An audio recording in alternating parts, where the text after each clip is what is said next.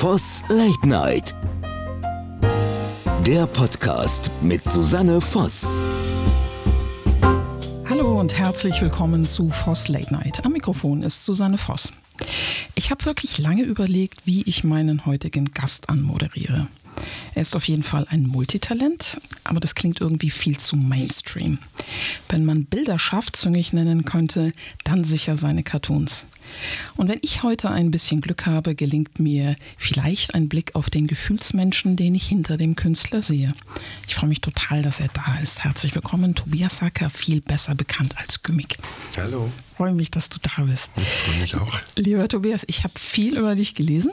Unter anderem, dass du als fünf-, sechsjähriger Junge ein Fan von Heino warst. Stimmt das? Wo steht das denn? Das weiß ich nicht. Das ja, wahrscheinlich habe ich es mal erzählt. Ähm, ja, das stimmt. Also als kleiner Junge habe ich viel Heino gehört und habe zweite Stimme. Vor allem diese zweiten Stimmen haben mich da fasziniert. Und dann habe ich bei jedem Lied selber immer zweite Stimme dazu gesungen. Das weiß ich noch. Hast du vom Fernseher gestanden? Wie muss man sich das vorstellen? Nee, ich hatte so eine Platte, eine Heino-Platte von meinen Eltern und fand es ganz toll. Aber da war ich ganz jung. Später war es dann Roland Kaiser mit 7, 8. Im Ernst? Ja. Was hatte der, was Heino nicht hat? Ich ja, das so, weiß nicht, Heino war dann irgendwie dann doch zu peinlich und Roland Kaiser war noch nicht so peinlich mit 8. Äh, jetzt wäre es mir natürlich alles peinlich. Wobei Heino hat ja, hat ja dann später auch Rock'n'Roll und so gemacht. Aber ja, das war tatsächlich so. Also mit 4, 5 habe ich, oder 5, 6 habe ich Heino rauf und runter gehört und mitgesungen. Dann stellt sich natürlich die Frage, wie weit der Weg von schwarzbraun ist die Haselnuss zu Songtiteln wie Ich mach dir die Frisur kaputt war. Was ist passiert in deiner musikalischen Entwicklung? Ja, das finde ich wüsste. Viele Enttäuschungen wahrscheinlich. Nee, das weiß ich nicht. Naja, ich, ich wollte ja nicht dann wie Heino werden. Also ich, ich war ja dann auch immer Komiker und, und Klassenclown und, und wollte irgendwie lustige Sachen auch machen damals, dann in der Pubertät und später. Hattest du einen konkreten Plan in, in Richtung ja, des Künstlerwerdens, kann man ja nicht sagen, aber war, war das so eine Empfindung? Eigentlich tick ich so, eigentlich möchte ich mich kreativ ausleben. Also ich weiß nur, dass ich mit meiner Mutter dann, dass sie gesagt hat, du könntest ja Pfarrer werden, weil du irgendwie für die Leute was machen. Dann wollte ich aber lieber Clown werden und dann wollte ich, glaube ich, so Zirkuspfarrer mal werden aber das ist, war auch mit sechs, sieben. Aber so, äh, ich habe schon als Kind dann Theater gespielt und habe schon irgendwie Lieder komponiert mit, mit acht, neun für die Theaterstücke, auch ohne irgendein Instrument toll zu können. Habe nur die Melodien dann einfach gesungen und komponiert. Also das Kreative war schon immer, ich war schon immer Fan von Cartoons, schon als Kind und habe dann angefangen zu zeichnen mit elf, zwölf und habe da meine eigenen Witze erfunden. Aber es war dann offensichtlich nicht so, dass du irgendwann, als du, weiß ich nicht, dann äh, dein, dein, Abitur hattest, ganz klar gesagt hast, gut, keine Ahnung, ich gehe in die eine oder andere Richtung, ich werde Künstler, sondern da war ja schon, ich war ein, ich weiß nicht wie lange Zwischenstritt. Ich habe gelesen, du hast einiges studiert, überlegt, verworfen und dann mit Mitte 20 gesagt, so, ich werde jetzt Künstler. Also ich habe mich bei einigen Studiengängen eingeschrieben, aber richtig studiert habe ich das eigentlich auch nicht. Ich wollte damals schon, ich war ja schon in der Schule der Künstler eigentlich. Also habe da schon für die Schülerzeitung Cartoons gezeichnet und habe da schon Theater gespielt. Und das Studium habe ich halt gemacht, damit ich irgendwas vorzeigen kann und habe es dann aber gar nicht fertig gemacht und habe irgendwann knapp nach der Zwischenprüfung meiner Mutter gesagt, ich werde das jetzt nicht mehr weiter studieren und mich so. Was hast du studiert? Ich habe ein Semester Sozialpädagogik studiert und habe übrigens bis letztes Jahr auch so einen Job gehabt als Kinderbetreuer. Ah, echt? Mhm. Äh, fast, fast 20 Jahre lang eigentlich. Ohne das Studium. Also ich habe es gar nicht gebraucht, das Studium. Und dann habe ich studiert, also es hat mir irgendwie nicht gefallen, das Sozial, da bin ich dann irgendwann nicht mehr hin. Und dann habe ich Theaterwissenschaften und da musste man ja noch, fürs Magister hieß es damals noch, zwei andere Fächer dazu nehmen. Da habe ich noch Kunstgeschichte und neuere deutsche Literaturwissenschaften. Und dann bin ich da nicht mehr hingegangen nach der Zwischenprüfung. War dir das zu langweilig? Ich meine, die Zwischenprüfung ist ja schon auch ein gewisser Teil der Wegstrecke, wo man hätte sagen können, eigentlich geht es ja nicht nur eigentlich, tatsächlich in die ja, Richtung, die du machen wolltest. Ja, mir hat das gelangt bis zur Zwischenprüfung. Ich wollte, ich wusste auch, dass ich eigentlich nichts machen will. Ich wollte weder Kunstwissenschaftler noch Theaterwissenschaftler werden, sondern ich wollte Theater spielen und auf der Bühne stehen und habe das zu der Zeit auch schon, da hatte ich schon längst äh, mit einem Kabarett-Trio Erfolge oder Auftritte viele und schon schon längst als Straßenmusiker Auftritte und habe da dann teilweise an dem Wochenende, ich weiß noch, an einem Wochenende waren mal 3000 Mark dann in der, in der Gitarrentasche am Badentreffen und wusste, dass ich damit irgendwie über die Runden komme und hatte keine Lust mehr auf Theorie irgendwie. Und wie war die Reaktion deiner Eltern? Meine, mein Vater hat es gar nicht mehr mitbekommen, aber der war immer, immer sehr stolz oder also war auch immer auf den, bei den Aufführungen und war stolz auf mich. Meine Mutter war am Anfang die ersten zwei, drei Tage lang entsetzt, dass ich das Studium hinwarf, aber war dann auch wahnsinnig stolz halt, was ich alles äh, da erreicht habe, eben praktisch ohne Studium. Hast du zwischendurch Bedenken gehabt, okay, wenn ich jetzt mit Mitte 20 anfange und de facto ohne Abschluss äh, den Beruf starte, was ist dann, wenn ich mal Mitte 30, Mitte 40 bin? Oder hast du einfach gesagt, ich will das? Fertig? Nee, ich wusste damals schon, dass das funktionieren wird. Und ich bin auch gar nicht so der Karrieremensch. Ich habe auch keine Kinder. Ich muss mich nicht irgendwie jetzt da verantwortlich fühlen für irgendjemand. Wenn ich jetzt pleite gehe, dann bin ich halt pleite. Aber, aber ich muss niemand dann, ich muss mich nicht rechtfertigen oder ich komme auf jeden Fall über notfalls fange ich in der Kneipe das Arbeiten an.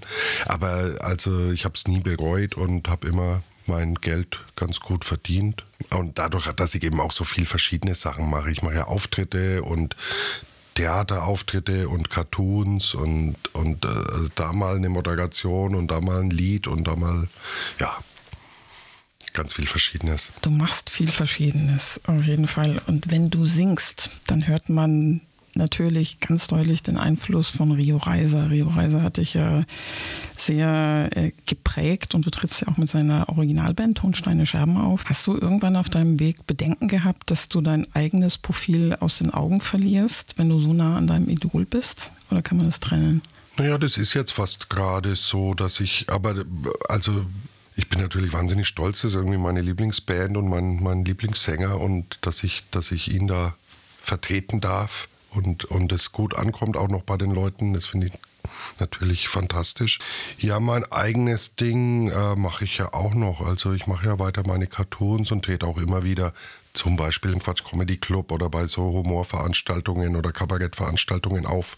Allerdings tatsächlich die letzten fünf, sechs Jahre nicht mehr wahnsinnig viel. Aber du hattest da keine Bedenken. Ich habe, ich weiß tatsächlich auch nicht wo, gelesen. Jemand hat geschrieben, Tonsteine Scherben, die Anarcho-Rockband. Würdest du sagen, du bist musikalischer Anarchist? Oder ist das zu hoch aufgehängt? Na, Anarchie ist schon was, was ich für mich selber gerne in Anspruch nehme. Ob jetzt die ganze Welt anarchistisch sein sollte, weiß ich nicht. Ich weiß nicht, ob die Menschheit so weit ist. Wahrscheinlich eher nicht. Ja, sind immer Worte, die, die verwendet werden für irgendwie werden Schubladen, also Scher Tonsteine Scherben haben sich auch wahnsinnig in der Zeit, als es die von den 70ern bis in die 80er gab, auch verändert. Die waren dann nicht mehr die Anarcho-Rocker, sondern eher die, da waren auch dadaistische Lieder dabei oder eben Rio war dann eben ein Poet später und nicht mehr der Anarcho-Rocker.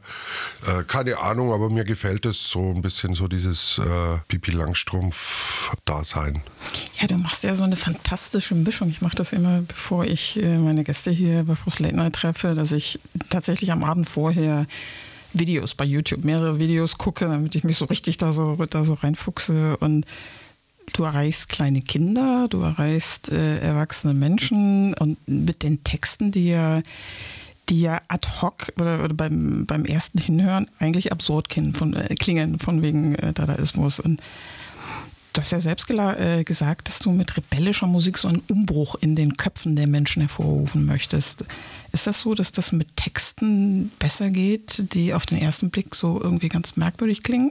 Böse Möbelstücke. Ich machte die Frisur kaputt, solche Dinge. Die Barbitschka, die dann sabbert. Mm.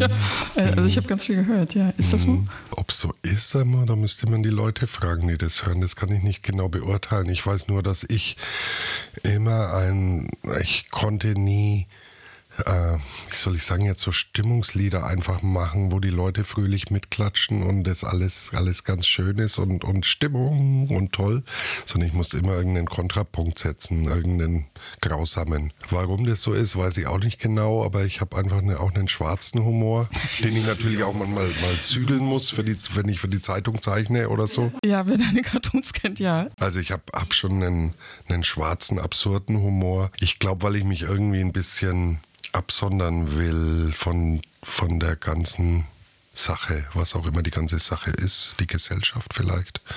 Also ich habe mich immer so ein bisschen auch als Underdog gefühlt, als, als Außenseiter. Warum? Das weiß ich nicht genau. Vielleicht, weil ich von den Nachbarskindern getriezt wurde. Wer weiß, müsste ich mich mal einen Psychologen fragen.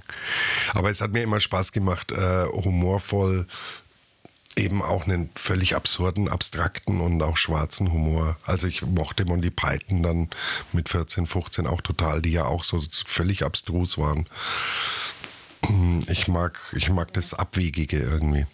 Ist das so, dass wenn man getriezt wird, dass es dann auch Spaß macht, anderen intellektuell oder diejenigen äh, intellektuell anzugreifen, die dich da triezen, die vielleicht nicht auf dein Level auf Augenhöhe kommen? Ist das auch irgendwo der Reiz? Kann ich mir vorstellen. Vielleicht. Vielleicht, aber müsste ich mir jetzt mal, da müsste ich eine Minute, können wir ein Lied einspielen, ich muss überlegen.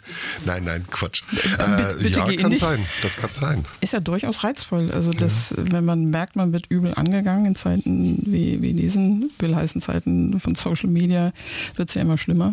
Erlebe ich in meinem Job ja auch und das ist manchmal, hilft das, finde ja, ich. Ja. Ich muss jetzt nochmal noch mal ganz kurz ein, äh, ein, einschränken. Ich wurde nicht die ganze Zeit von den Nachbarskindern getriezt, aber manchmal, glaube ich. Das spricht ja. Ist ja egal, wann das war. Also ich glaube, man ist es nicht von der Hand zu weisen, selbst wenn man äh, ein sehr erwachsener Mensch ist, dass Erfahrungen, die man macht, schon die Richtung vielleicht nicht vorbestimmen, aber man geht in eine bestimmte mhm. Richtung dadurch. Mhm. Und intellektuell Leute dann äh, ja, anzugreifen will ich nicht sagen, aber Menschen intellektuell zu begegnen, ist schon Spaß. Wobei es mich trotzdem interessiert, in welcher Stimmung bist du gewesen, wenn es noch weißt, als du die bösen, bösen Möbelstücke geschrieben hast. Da muss man vielleicht dazu erklären, wer es äh, an den Geräten nicht weiß. Das ist ein Song von, äh, von Gimmick, in dem Möbelstücke lebendig werden und, und richtig aggressiv in welcher Stimmung warst du, als du diese bösen Möbelstücke geschrieben hast? Die bösen, bösen Möbelstücke, die lebendig werden. Das ist so lange her. Ich glaube, das war kurz vor meinem Abitur und ich weiß noch, dass ich eine Notrufsendung gesehen habe. Die war mit Hans Meiser. Damals gab es eine, kennst du Hans Meiser? Noch? Ja, selbstverständlich kenne ich Hans Meiser. Der hat die Notruf hieß die Sendung und da hat sich eine Frau zwischen Türstock und Sofa beim Umzug den Fuß oder das Bein so eingeklemmt, dass sie, dass sie von einem Rettungsteam mit Hubschrauber Einsatz befreit werden musste. Okay, und das hast du gesehen? Und, und, ich hatte diese Melodie schon im Kopf, dieses, ja, die Melodie im Kopf und da hat dann böse Möbelstücke irgendwie draufgepasst und dann ist das Lied entstanden und ich habe es auf meinem Vierspur-Kassettenrekorder aufgenommen. Im Ernst? Ja. Wie, alt, wie alt ist der Song dann? Der muss ungefähr von 98 oder so. Nee, früher, früher. Noch früher, Früher, wow. früher, früher, früher. 92, 91, sowas. 93. Wir müssen was tun. Böse Möbelstücke. Was du ja auch machst, ist bekannte Titel covern. Es gibt ja diese unglaublich schöne Hymne von Alicia Keys New York, wo sie von den Concrete Jungles, where dreams are made of singt, von den, vom Asphaltdschungel, aus dem Träume gemacht sind. Also eine Hymne zum Niederknien, wie die Amerikaner so sind. Und dann nimmst du diese Melodie und haust richtig rein ich habe mir das erstmal aufgeschrieben, aus dem strahlenden New York wird ein Nürnberg, wo es dann heißt, man sagt, wer es woanders geschafft hat, der versagt dann doch noch in Nürnberg. Ist das eine Antihymne? Das ist eine Antihymne, ja. Wie kommt das? Nürnberg ist ja deine Heimatstadt. Wieder, wieder dieser abstruse Humor. Ich liebe natürlich Nürnberg, aber gleichzeitig ist es natürlich immer so eine Hassliebe, wenn man, oder Hass kann ich nicht mal sagen, aber halt dieses Verschlafene oder dieses Provinzielle teilweise von Nürnberg, wobei das auch gar nicht so stellt. Eigentlich ist es ein Witz. Also, aber eben wieder dieses Absurde und dagegen und nicht jetzt, nicht jetzt ole ole, wir feiern Nürnberg, wie es jetzt jemand anders gemacht hätte oder auch, auch, auch eine eine Parodie auf diese, äh, diese Stadthymnen, diese furchtbaren. Nicht jetzt nur in Nürnberg, sondern äh, es gab mal eine über Göttingen. Oh lala, oh lala, oh lala, Göttingen ist Göttingen. Ah, ja. So ging die. Und also wo dann, wo dann die, die Stadt gefeiert wird und, und es auf dem Stadtportal dann präsentiert wird, wie schön doch die Stadt ist und dass doch alle Touristen kommen sollen und sich die Stadt anschauen. Und ich bin aber eben gümmig und muss da irgendwie was anders machen. Das ist dir gelungen, auf jeden Fall. Was hast du da für Feedback bekommen zu diesem Song? Ich habe einiges gelesen, also die Überraschung war ja schon ziemlich groß. Das haben ein paar schreibende Kollegen auch aufgegriffen. Da schreibt er so und irgendwie klingt das Antihymne, wie gesagt.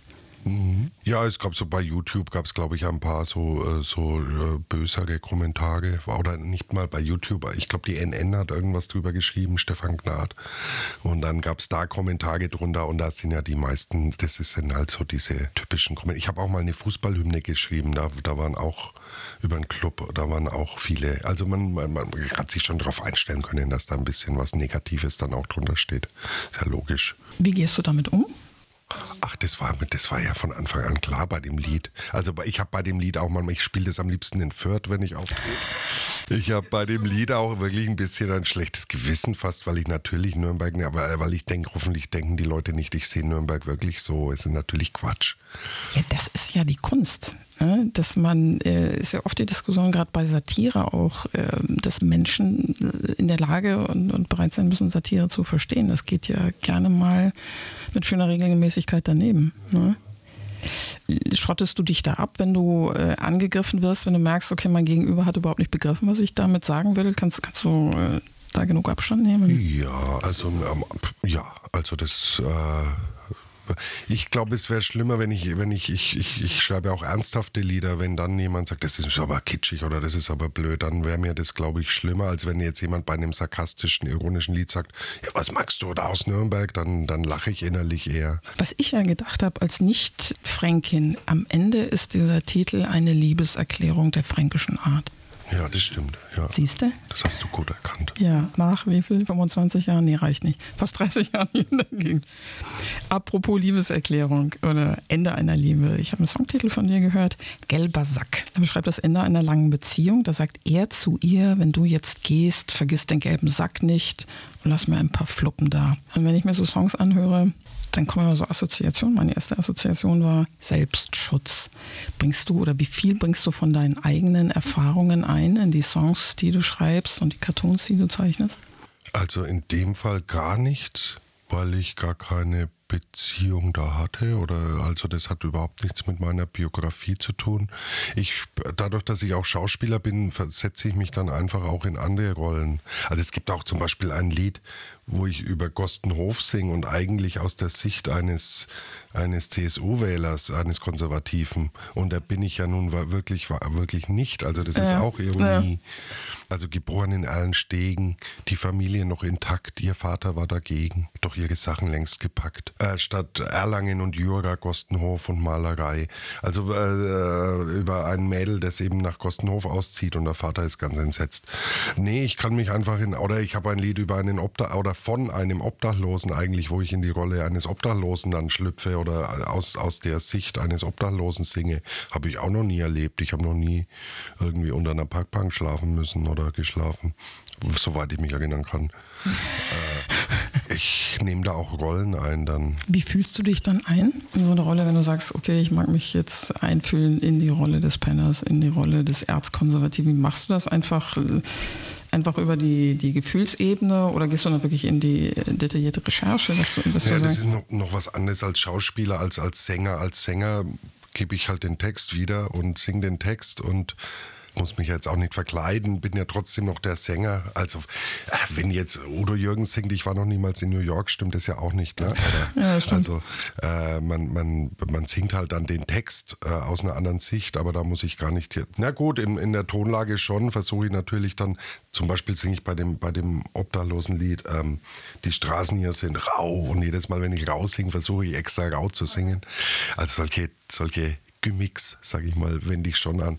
Aber da musst du dich eher beim Textschreiben dann reinversetzen. Beim Singen singst du es halt dann. Hast du äh, Schauspiel, ich weiß, du hast viel Impro-Theater gemacht. Hast du da mal Unterricht genommen oder ist es, war das Learning by Ja, als Kind äh, war ich in einer Schauspielgruppe und dann habe ich immer nur gespielt eigentlich. Richtig Unterricht hatte ich nie. Aber ich spiele jetzt auch noch Kindertheater im Gutslöffel, da spielt mal Robin Hood noch hat jetzt wieder angefangen zum Glück. Gott sei Dank, ja. Also wir hatten wieder jetzt, vor drei Wochen hätten wir gespielt und jetzt war die eine Kollegin Corona krank und drei Wochen vorher war ich Corona krank. Ja, ich weiß. Wir wollten ja viel früher so. unser Gespräch machen. Ja, genau, ich weiß. Aber schön, dass es dir wieder gut geht. Ja. ja, dann ist es doch, also das, was, was du mir jetzt erzählst, ist dann doch der Künstler, der aus sich selbst schöpft im Prinzip. Also nicht basierend auf der Theorie, von der du sagtest, die ist so furchtbar langweilig für dich gewesen, einfach dieses Talent und die Freude, das umzusetzen. Ne? Und äh, mittlerweile, und da bin ich eigentlich froh drüber, auch der Druck. Also ich habe oft auch Termin, also ich muss jeden zweiten Mittwoch für die Zeitung was abgeben zum Beispiel. Und ich weiß noch, dass ich mir als Jugendlicher dachte, Mensch, ich müsste mehr Comics zeichnen und ich bin eigentlich auch ein fauler Typ. Und dann muss ich aber was abgeben und da bin ich sehr froh drüber. Kannst du da gut mit umgehen? Weil man hat als, als Kreativer, egal in äh, welchem Bereich man arbeitet, man hat natürlich Termine in der Regel. Mhm. Ne? Dinge, die abzugeben sind, Texte, die fertig sein müssen, äh, was auch immer. Kannst du da gut mit umgehen oder äh, kann man nicht so auf Knopfdruck kreativ sein? Ist ja auch unterschiedlich, wie es wahrgenommen wird. Doch, ich kann, also ich, ich bin ja jetzt auch bei, bei Ringelstädter, schreibe ich ja Witze für ja. Ach, das wolltest du vielleicht noch erwähnen. Das Entschuldigung, ja. dann schneiden wir es raus. Nein, nein, nein. Nein, wir schneiden gar nicht. Das kannst du ja gar nicht wissen. Okay. Ja.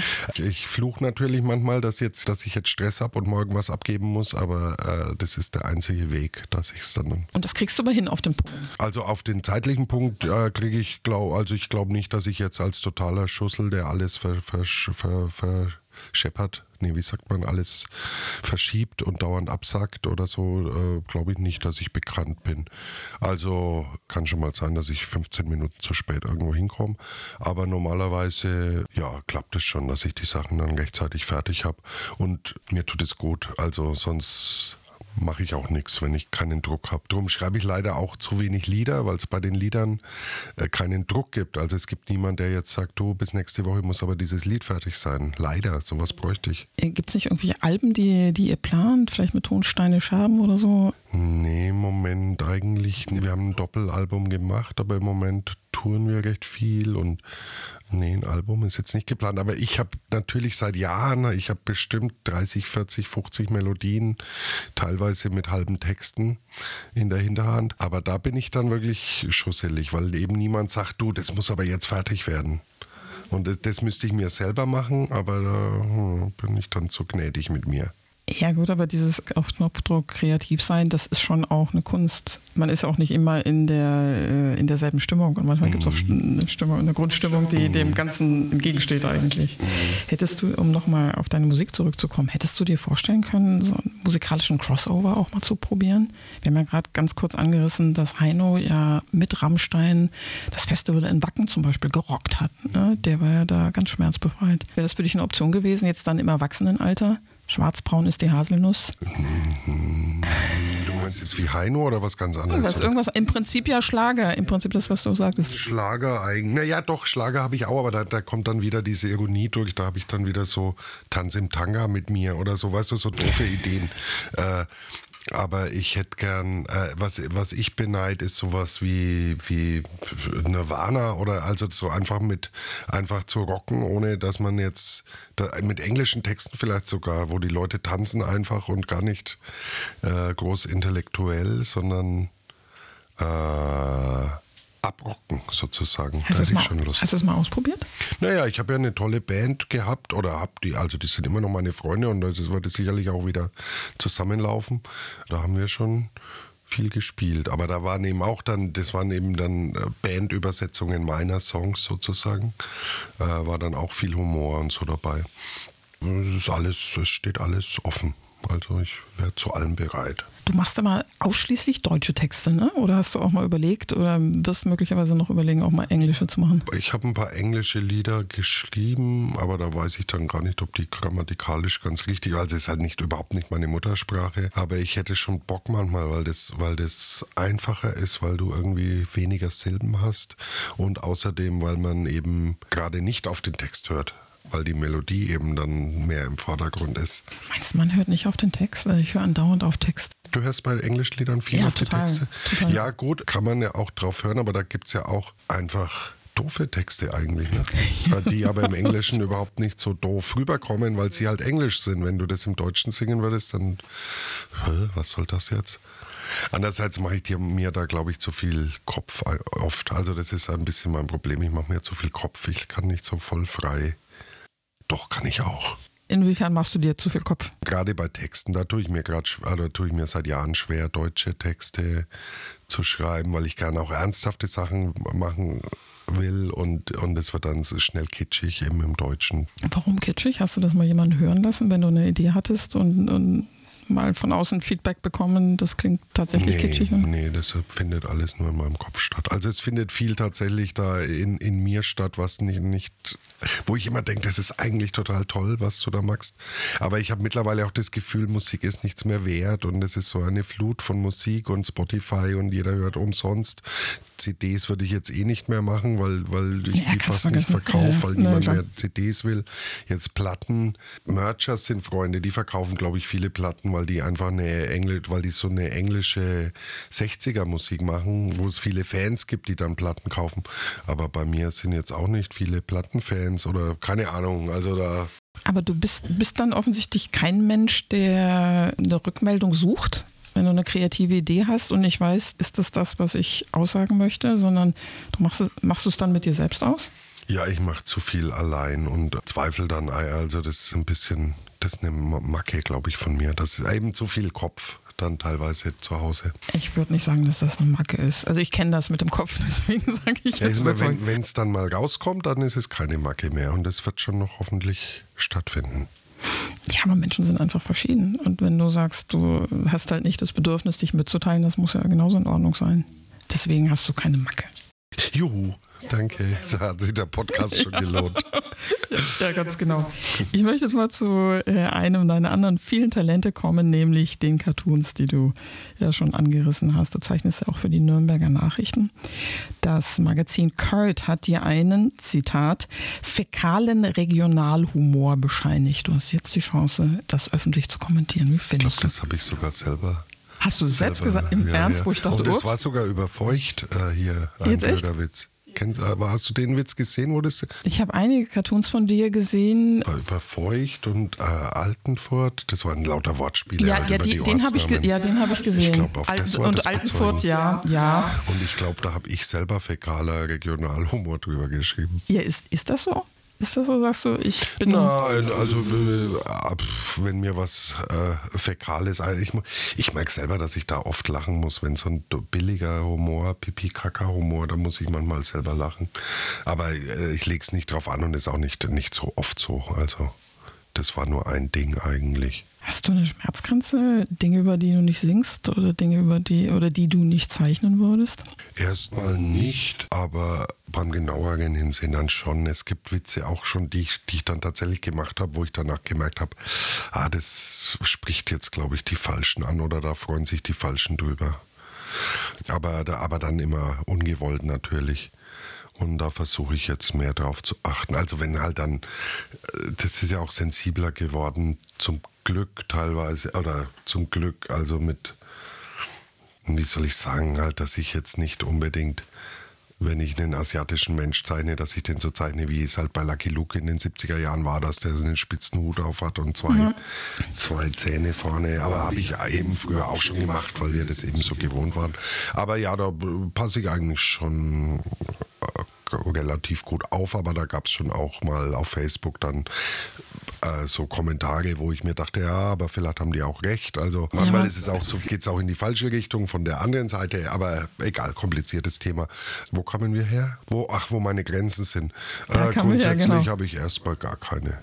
Hast du denn, wenn du zeichnest, eine bestimmte Zielgruppe im Kopf? Oder sagst du, das ist, wie muss man sich das grundsätzlich vorstellen? Ich habe im Kopf Leute, die normal jetzt nicht lachen würden und die beim Anschauen des Witzes lachen. Altenfurt. Altenfurt, genau. Das erkläre ich euch jetzt an den Geräten nicht. Das müsst ihr, guckt ihr selbst. Ja, Lohnt sich. ja Cartoons im, im Radio ist schwer. Ja, das macht nicht, aber dass man zumindest mal so eine, so eine Idee krieg, äh, bekommt. Was ist für dich ein guter Cartoon? Einer, wo ich die Stirn runzle oder einer, den ich einfach nur witzig finde? Das kann man auch nicht so direkt sagen, aber für mich eigentlich meistens einer, wo ich halt, wo ich mir nicht denke, oh, naja, okay, sondern wo ich halt, wo, wo mein Geist aufgeht und äh, eine Pointe dann stattfindet, wo, wo was Neues passiert im Kopf, wo irgendwelche Synapsen sich neu verbinden müssen, damit man das versteht. Oder ein, ein Gedanke, der vorher noch nicht auf der Welt war, äh, entsteht sozusagen. Und das sind meine lang nicht alle gut. Ich habe auch einfach nur so Wortspiele, viele. Aber trotzdem äh, müssen da manchmal Sachen passieren, wo die Synapsen sich neu, wo ein Wort verwendet wird, das in einem anderen Zusammenhang als in dem Bild eigentlich. Das machst du oft, das habe ich gesehen. Das finde ich auch faszinierend. Ist es denn dann äh, am Ende so, dass man Dinge gerade in, in den aktuellen Zeiten dann auch mal runterbricht auf, wir, wir gehen da irgendwie mit um? Das ist natürlich auch oft so. Ich habe kürzlich zum Beispiel, den habe ich aber gar nicht an die Zeitung geschickt, wo russische Panzer eine, eine Familie aus dem Weg, wir schaffen hier einen Flüchtlings- oder einen Fluchtkorridor. Also äh, man, man, hat auch Sachen, die man in den Nachrichten sieht, die einen, wo man sich denkt, das ist doch absurd. Also warum, die, also Krieg an sich ist ja absurd. Mhm. Und da ist Humor insgesamt, finde ich, eine schönere Lösung als Waffen zum Beispiel. Aber es ist natürlich auch keine Lösung, aber eine Art damit umzugehen, als hilft mir natürlich auch nichts, wenn ich jetzt im Krieg bin, äh, mit Witzen anzukommen. Aber vielleicht auch schon.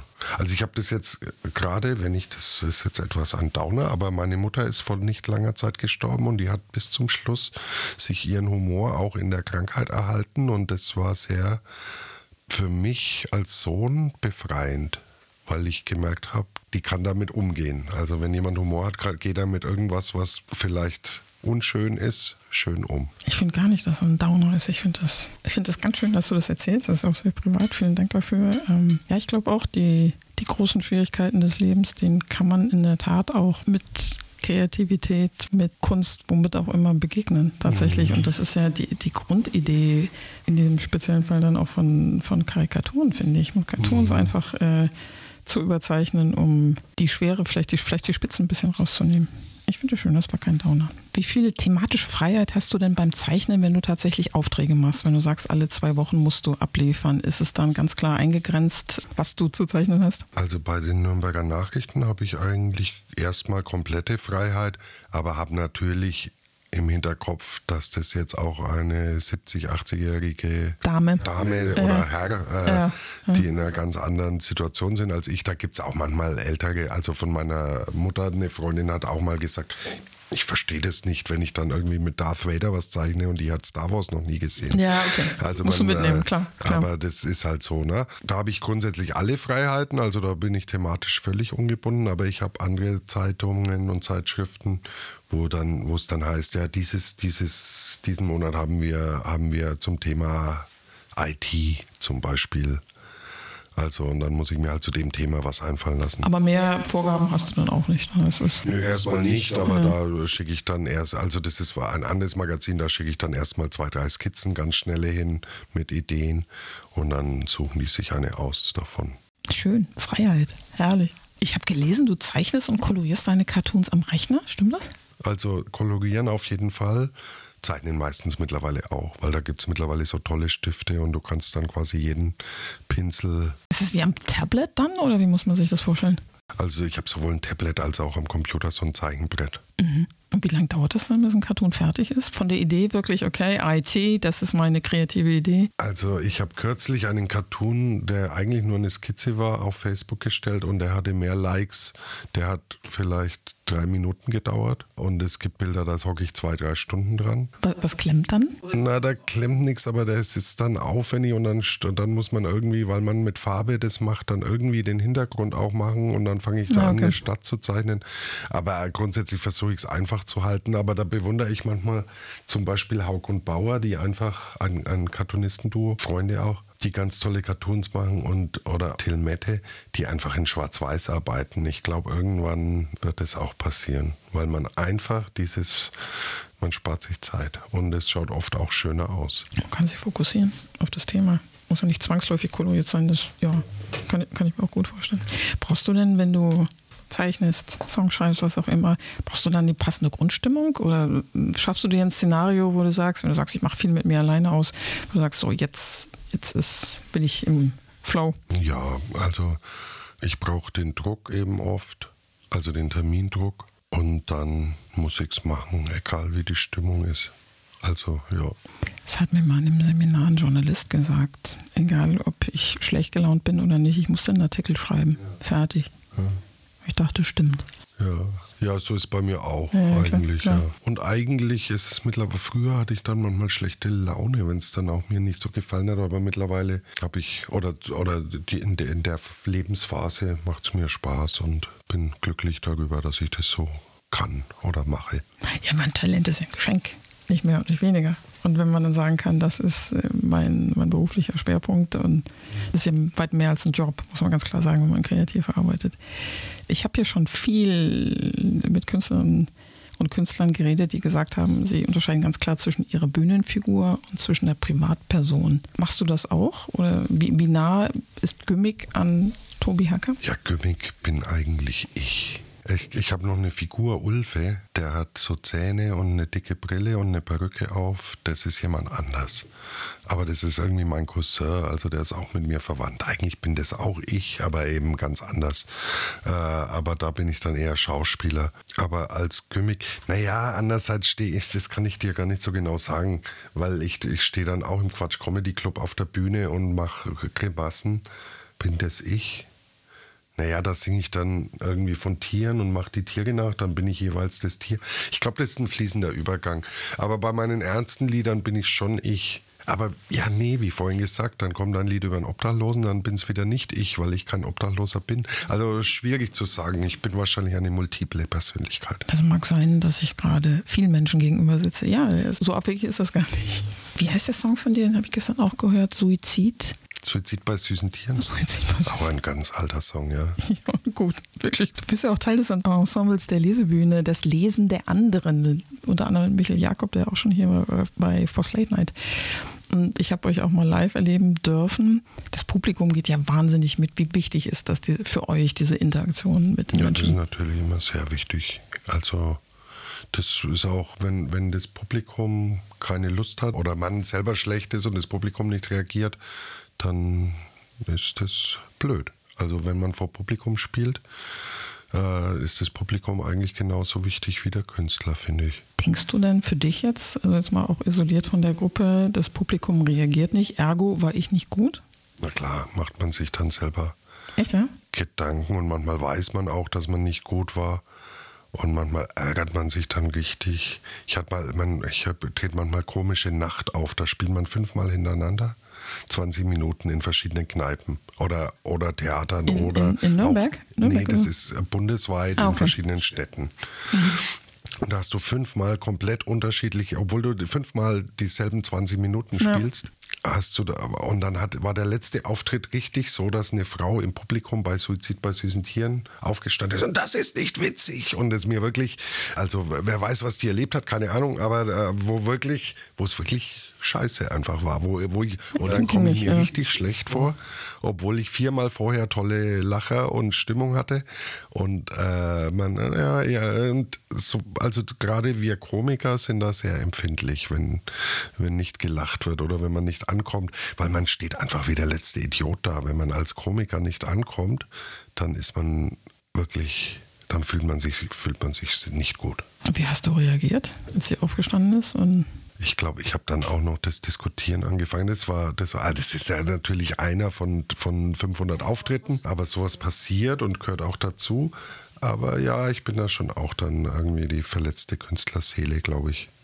Aber gut, ich spiele jetzt so lange und weiß, dass es passieren kann und äh, weiß von allen Kollegen, dass ihnen das schon passiert ist und bei manchen passiert es nur. Und von vielen habe ich Geschichten gehört, dass das nur passiert ist und die sind dann ganz berühmt geworden.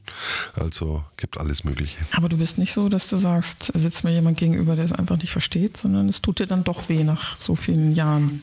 Beides. Also ich denke, also in dem Fall dachte ich mir, die, das war auch so ein Tisch, der die ganze Zeit geredet hat und gar nicht richtig zugehört Ah, das ist brutal Ja, ja. für den Künstler. Also da ja. dachte ich mir einfach, was für Leute. Aber noch mit dem anderen Wort. Das denke ich mir jetzt und ich habe keine Probleme damit. Habt ihr bei das Lesen der anderen Pläne für aktuell neue Projekte? Ja, wir wollten jetzt, es ist ja alles durch Corona auch, auch äh, völlig durcheinander. Wir wollten jetzt im August irgendwie, hat Michael gefragt, spielen. Aber da sind jetzt die anderen im Urlaub. Und ich bin so viel mit Scherben jetzt wieder auf Tour. Ach, es wird schon irgendwie wieder was zusammengehen, hoffentlich. Werde ich mal mitverfolgen.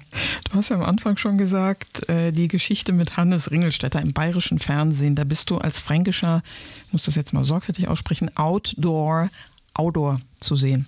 War das richtig? Macht nichts. Das sind Clips für diejenigen, die es äh, noch nicht gesehen haben, in denen du zum Beispiel über dein erstes Mal im Biergarten nach langer Corona-Abstinenz erzählst und man muss das im Prinzip so sagen, nörgelst. Bist du als Schauspieler auch so ein Rebell wie als Musiker? Weil dieses Nörgeln, also speziell dieses eine Video und zu viert und mm, also deine Figur mosert ja nur. Ich kann nicht so als da als Nörgeln empfunden, aber kann auch sein, sondern eher so, ich bin da eher, wie soll ich das sagen?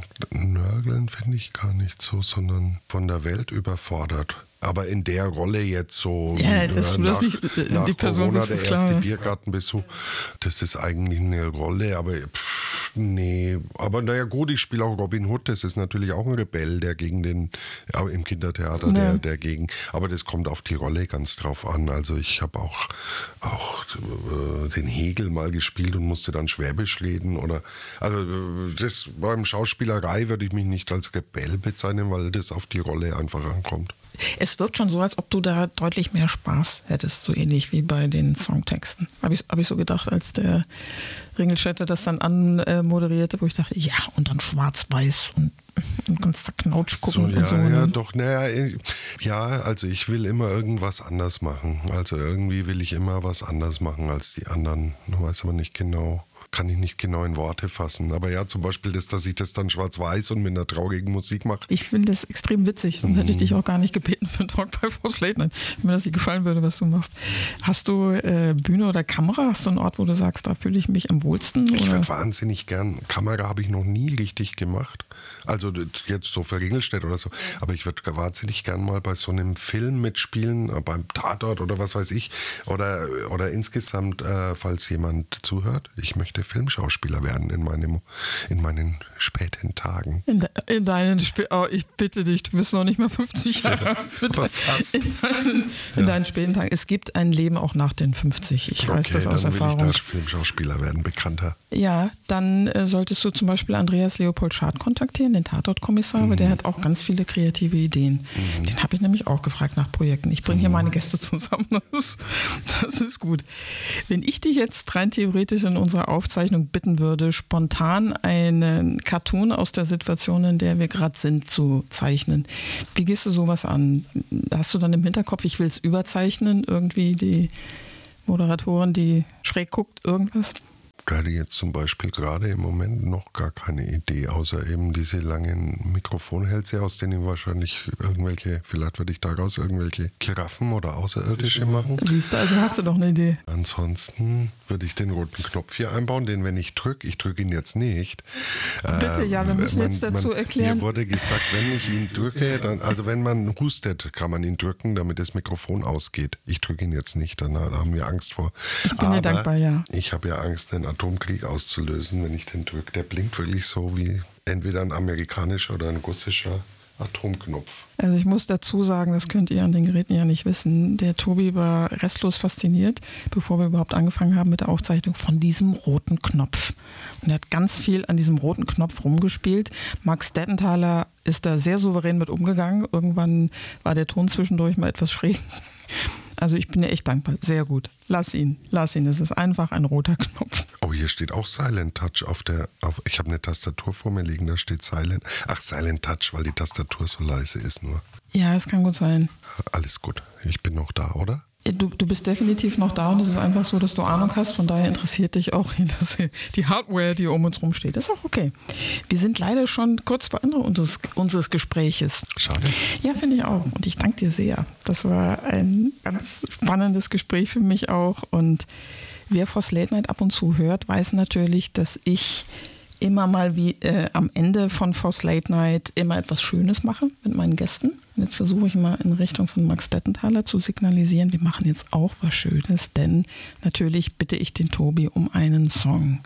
Und genauso natürlich bitte ich ihn um Nürnberg. Und jetzt wünsche ich euch richtig viel Spaß.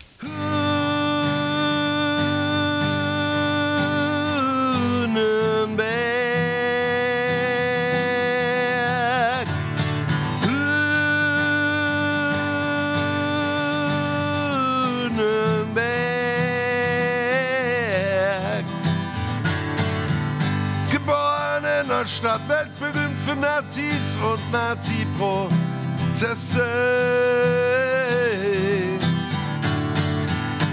Hier ist nie was los, nur einmal im Jahr gibt's hier eine Spielwarenmesse. Montag bis Donnerstag weiß man gar nicht, was man machen soll, drum bleibt man da, da. Hi. Vielleicht auch besser so, weil draußen mieft's ja so, aber irgendwie zieht der Mief auch immer mit rein. Man sagt, wer es woanders geschafft hat, der versagt dann doch noch in Nürnberg. Wenn du Schild siehst, mach lieber gleich kehrt. Das ist es nicht wert, sonst bist du in Nürnberg. Nur wer sich verfährt oder ein totaler Hirnswerk, macht halt in Nürnberg.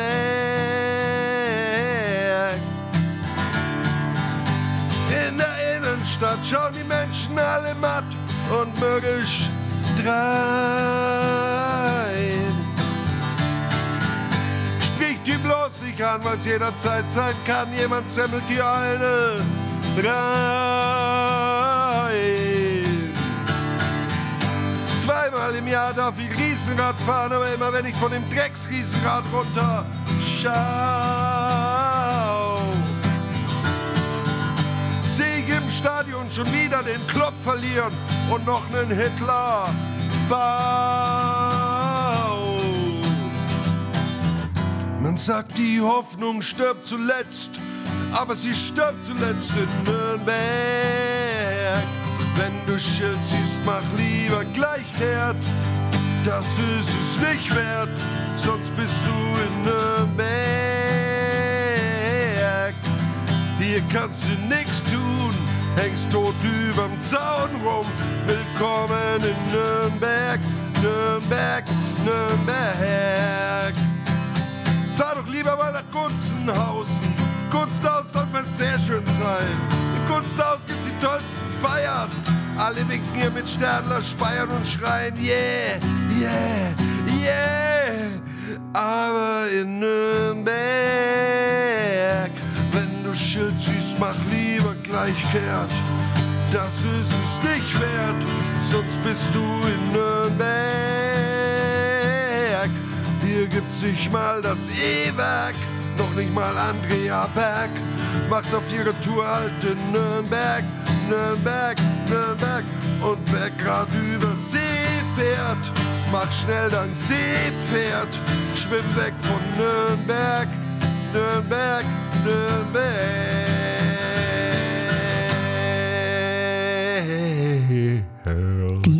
Antihymne, die keine Antihymne ist und es ist doch ein Liebeslied auf deine Heimatstadt Nürnberg. Ja, ist es auf jeden Fall. Lieber Tobi, ich danke dir für ein ganz tolles Gespräch, für so schöne Einblicke in den Cartoonisten, den Liedermacher, den Fan von Heino und Rio Reiser. Und euch an den Apparaten danke ich natürlich sehr, dass ihr heute wieder dabei wart. Nach der Premiere gibt es auch diese Folge von Voss Late Night wie immer in allen gängigen Portalen. Bis bald, wir hören uns und darauf freue ich mich sehr. Eure Susanne Voss. Voss Late Night. Der Podcast mit Susanne Voss.